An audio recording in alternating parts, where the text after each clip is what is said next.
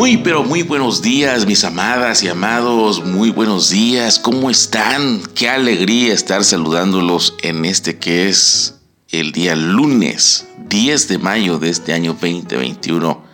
Estamos en el quinto mes, en un día muy especial, en un día en el que aquí en nuestro país, en México, celebramos el Día de las Madres.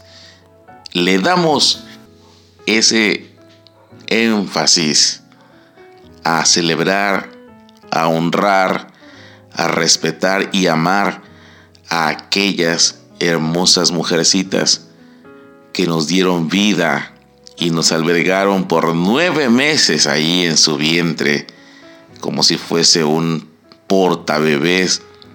Nos amaron cuando éramos pequeños, procuraron nuestro bien y por ello Estamos muy felices, muy contentos y en este día tan especial le rogamos al Señor que Él sea con ellas, que las guarde, que las bendiga, que las premie con toda su bendición por toda lo hermosa que son con nosotros. Así que a cada una de las madres, a cada una de las mamitas que escuchan este audio mensaje, les enviamos nuestra felicitación.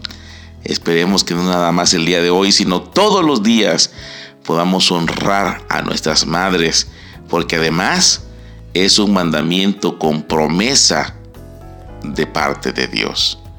Madres que transforman el mundo porque dentro de ellas vienen seres que han transformado el mundo entero. Y no nada más, no nada más vienen y desarrollan lo que ellos vienen a hacer, sino que son ellas las maestras del bien, como dice la palabra.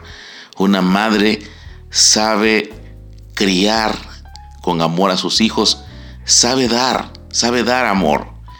Ella también es una mujer sentimental que se duele, eh, tiene dolor, tiene sentimiento, sufre, pero el sufrimiento es temporal pronto pasa y el Señor está presto para ayudarla.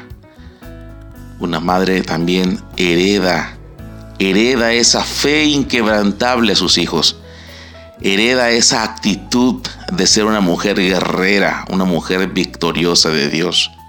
Sabe reprender cuando es necesario, sabe instruir en justicia, sabe usar la vara de la corrección que aunque hoy no sea tan popular, la palabra del Señor avala esa vara.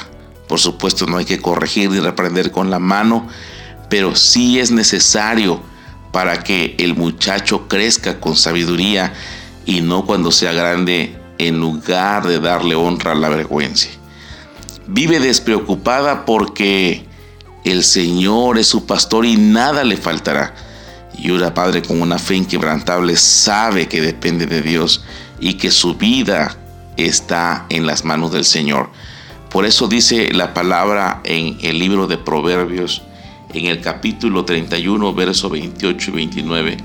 Se levantan sus hijos y la llaman bienaventurada, y su marido también la alaba. Muchas mujeres hicieron el bien, mas tú sobrepasas a todas.